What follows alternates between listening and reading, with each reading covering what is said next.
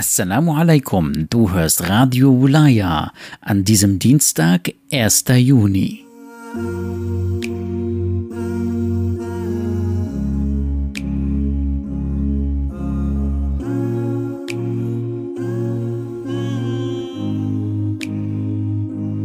I will not fall, but I'm forgotten. I'm standing tall. I feel abandoned, stand elevated, blessed by the prophets, led by the greatest, and peace it was promised. Can you hear my cry? Can you feel my hurt? One day the sun will rise over this land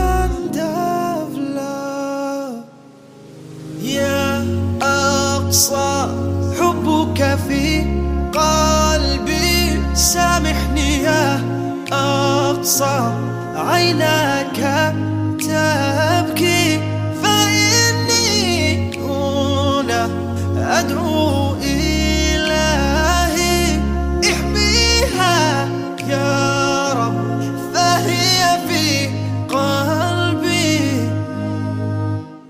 It is the first قبلة in Islam Al-Aqsa and peace.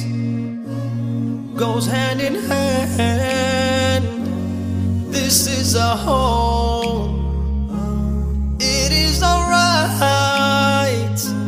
Yes, Allah knows. It's our Palestine. Can you hear my cry? Can you feel my hurt? One day the sun will rise over this land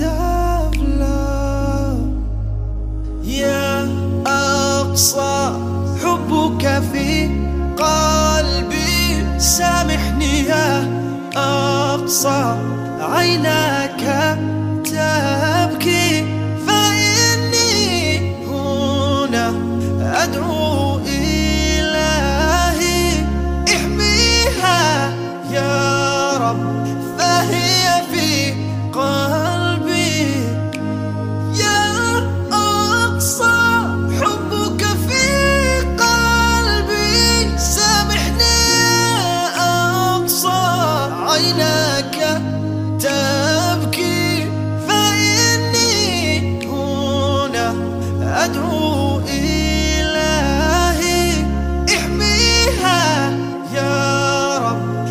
فهي في قلبي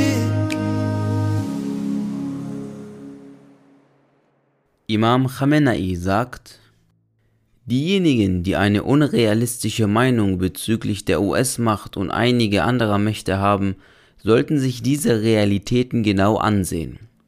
Die globalen Mächte machen viel Wirbel und übertreiben ihre Fähigkeiten, aber ihre Vorgaben entsprechen nicht der Wahrheit. Was die jüngsten Ereignisse in den USA betrifft, Trumps Niederlage auf so demütigende Weise und die damit verbundenen Probleme, so handelt es sich nicht um Nebensächlichkeiten. Es ging nicht nur um den Niedergang eines inkompetenten Präsidenten, sondern um den Niedergang des Ansehens der Macht und des Gesellschaftssystems Amerikas. Das ist nicht etwas, was ich behaupte, sondern das ist von ihnen selbst anerkannt worden. Herausragende politische Persönlichkeiten haben verkündet, dass das amerikanische System von innen her verrottet ist. Dies wurde von den Amerikanern selbst nach den jüngsten Vorfällen erklärt. Sie sagten, dass das amerikanische Sozialsystem von innen heraus verrottet ist. Das ist eine große Aussage. Andere sagten, dass die postamerikanische Ära begonnen hat. Dies sind ihre eigenen Kommentare und in der Tat, es ist wahr. Sicherlich haben sie wirtschaftliche Probleme, aber ihr Hauptproblem ist der Verfall ihres sozialen und politischen Systems. Das zeigt, dass sie völlig verwundbar sind. بسم الله الرحمن الرحيم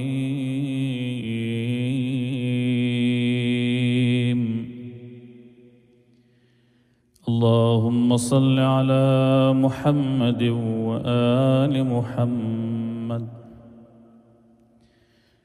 اللهم كن لوليك.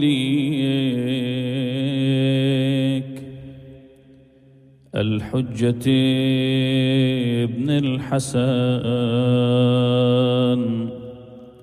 صلواتك عليه وعلى آبائه. في هذه الساعة. وفي كل ساعة. وليا وحافظا.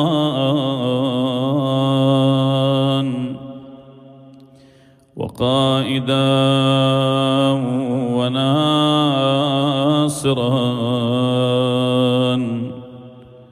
ودليلا وعينا حتى تسكنه أرضك طوعا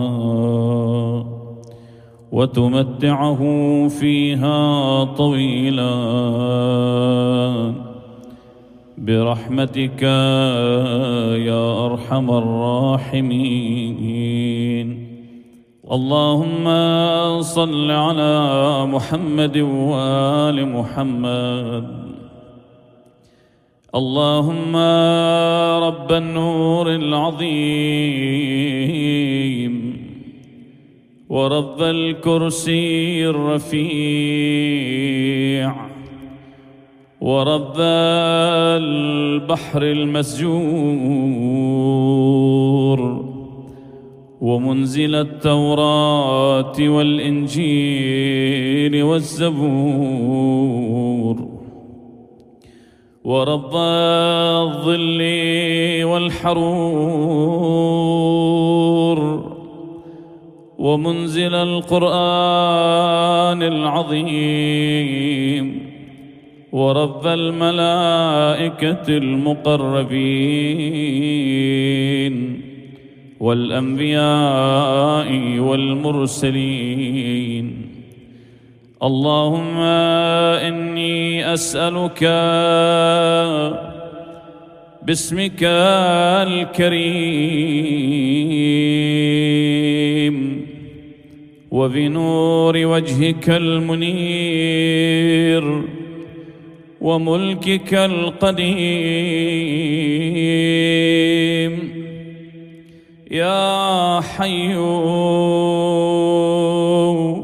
يا قيوم أسألك باسمك الذي أشرقت به السماوات والأرضون وباسمك الذي يصلح به الأولون والآخرون. يا حيان قبل كل حي. ويا حيان بعد كل حي. ويا حيان حين لا حي. يا محيي الموتى ومميت الأحياء. يا حي لا إله إلا أنت. اللهم بلغ مولانا الإمام الهادي المهدي القائم بأمرك. صلوات الله عليه وعلى آبائه الطاهرين. عن جميع المؤمنين والمؤمنات في مشارق الأرض ومغاربها سهلها وجبلها وبرها وبحرها. وعني وعن والدي من الصلوات زنة عرش الله ومداد كلماته وما أحصاه علمه. وأحاط به كتابه. اللهم إني أجدد له في صبيحة يومي هذا. وما عشت من أيامه عهدا وعقدا وبيعة له في عنقي. لا أحول عنها ولا أزول أبدا. اللهم اجعلني من أنصاره وأعوانه والذابين عنه. والمسارعين إليه في قضاء حوائجه والممتثلين لأوامره والمحامين عنه والسابقين إلى إرادته والمستشهدين بين يديه اللهم إن حال بيني وبينه الموت الذي جعلته على عبادك حتما مقضيا. فأخرجني من قبري مؤتزرا كفني شاهرا سيفي مجردا قناتي ملبيا دعوة الداعي في الحاضر والبادي. اللهم أرني الطلعة الرشيدة. والغرة الحميدة واكحل ناظري بنظرة مني إليه وعجل فرجا وسهل مخرجا وأوسع منهجا واسلك بي محجته وأنفذ أمره واشدود أزره وأعمر اللهم به بلادك وأحيي به عبادك فإنك قلت وقولك الحق. ظهر الفساد في البر والبحر بما كسبت أيدي الناس. فأظهر اللهم لنا ولياك وابن بنت نبيك المسمى باسم رسولك. حتى لا يظفر بشيء من الباطل إلا مزقا ويحق الحق ويحققا واجعله اللهم مفزعا لمظلوم عبادك. وناصرا لمن لا يجد له ناصرا غيرك ومجددا لما عطل من أحكام كتابك. ومشيدا لما ورد من أعلام دينك وسنن نبيك صلى الله عليه وآله. واجعله اللهم ممن حصنته من بأس المعتدين. اللهم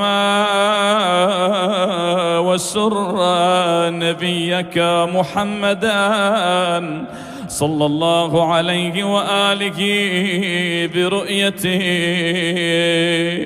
ومن تبعه على دعوته وارحم استكانتنا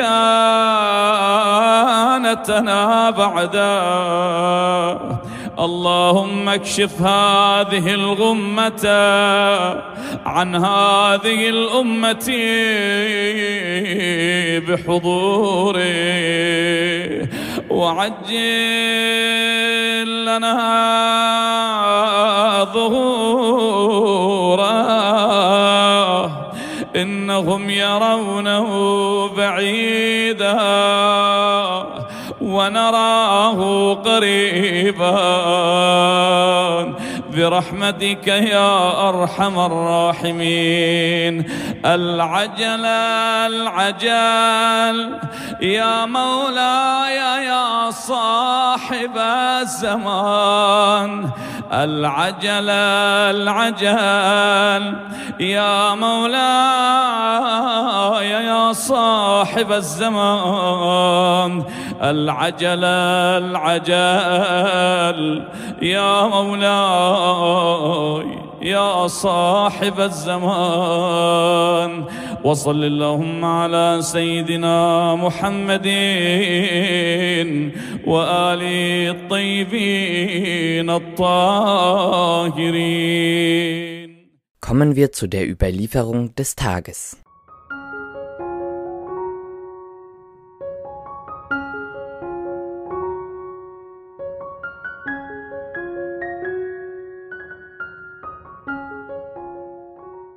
Imam Sadiq a.s. sagte einer Überlieferung zufolge, ein Muslim hat sieben Rechte bei anderen Muslimen. Wenn eines dieser Rechte nicht gewürdigt wird, dann könnte die Person, die es vernachlässigt, aus der Liste der Freunde Allahs gestrichen werden. Das geringste Recht eines Muslims über seine Mitmenschen ist, dass man das, was man sich für sich selbst wünscht, auch seinem Bruder wünschen sollte. Ebenso sollte man für das, was man sich nicht wünscht, dass es einen trifft, auch nicht wünschen, dass es seinen Bruder im Islam trifft. Das zweite Recht ist, dass ein Muslim vermeiden sollte, einen anderen Muslim zu verärgern. Das dritte Recht ist, dass sich Muslime gegenseitig im möglichen Umfang helfen sollen, physisch und finanziell. Das vierte Recht eines Muslims ist, dass er andere Muslime nach bestem Vermögen recht leiten muss.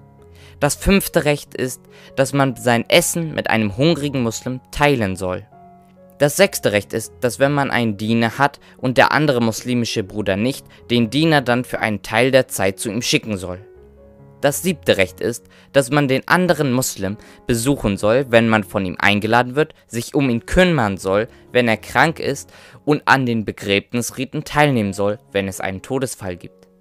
Erfülle die Bedürfnisse des anderen Muslims, ohne von ihm um Hilfe gebeten worden zu sein. Wenn diese Rechte gepflegt werden, dann gibt es Freundschaft und Liebe zwischen den Mitgliedern der Gesellschaft. Dann sagte der Imam seinen Gefährten, Verrichtet gute Taten, lebt wie Brüder und Schwestern.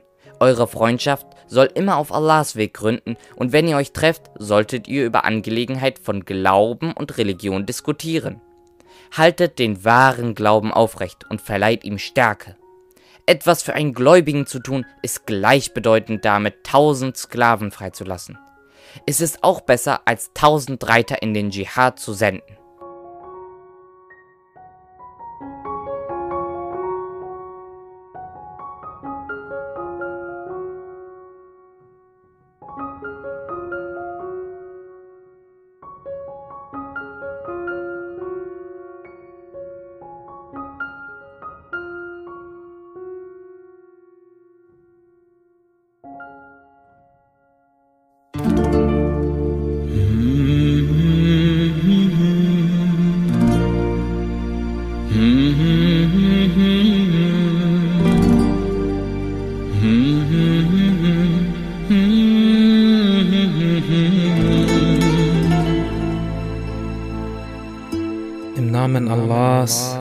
Des Gnädigen, des Barmherzigen. Aller Lobpreis gebührt Allah und der Lobpreis ist sein Recht, weil er allein ihn verdient. Lobpreis in Hülle und Fülle, ich suche Zuflucht bei ihm vor der Schlechtigkeit meiner Seele, denn die Seele gebietet oft Böses. Davon sind jene ausgenommen, derer mein Herr sich erbarmt.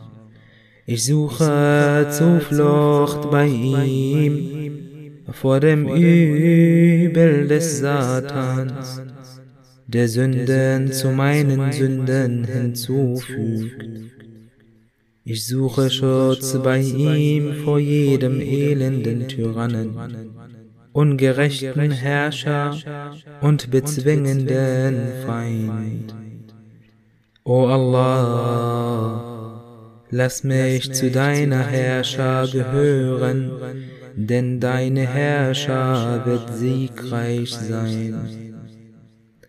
Lass mich zu deiner Partei gehören, denn deine Partei ist die erfolgreiche.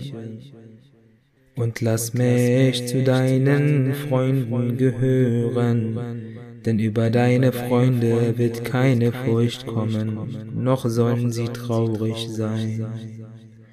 O Allah, lasse für mich meine Religion in Ordnung sein, denn sie ist das schützende Band meiner Angelegenheiten. Lasse für mich mein Jenseits in Ordnung sein, denn es ist die Heimstätte meiner dauerhaften Bleibe. Und dorthin fliehe ich aus der Nachbarschaft des Abscheulichen. Lasse das Leben ein Zuwachs an allem Guten für mich sein und den Tod eine Verringerung von jedem Übel. O Allah, segne Muhammad, das Siegel der Propheten und die Vervollständigung der Zahl der Gesandten, seine Familie, die Guten, die Reinen und seine Gefährten, die Auserwählten. Und gewähre mir am Dienstag dreierlei. Lasse keine Sünde für mich übrig, es sei denn, du vergibst sie. Kein Leid für mich übrig, es sei denn, du nimmst es hinweg keinen Feind für mich, es sei denn, du wärst ihn ab.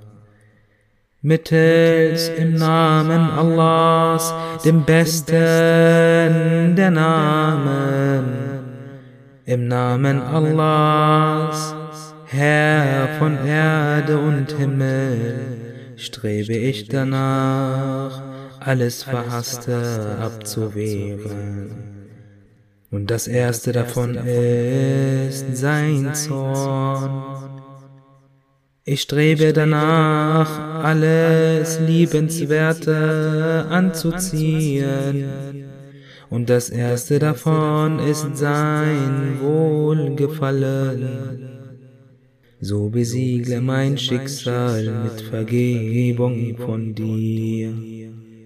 O Schutzherr der Wohltätigkeit und segne Muhammad und die Familie Muhammad.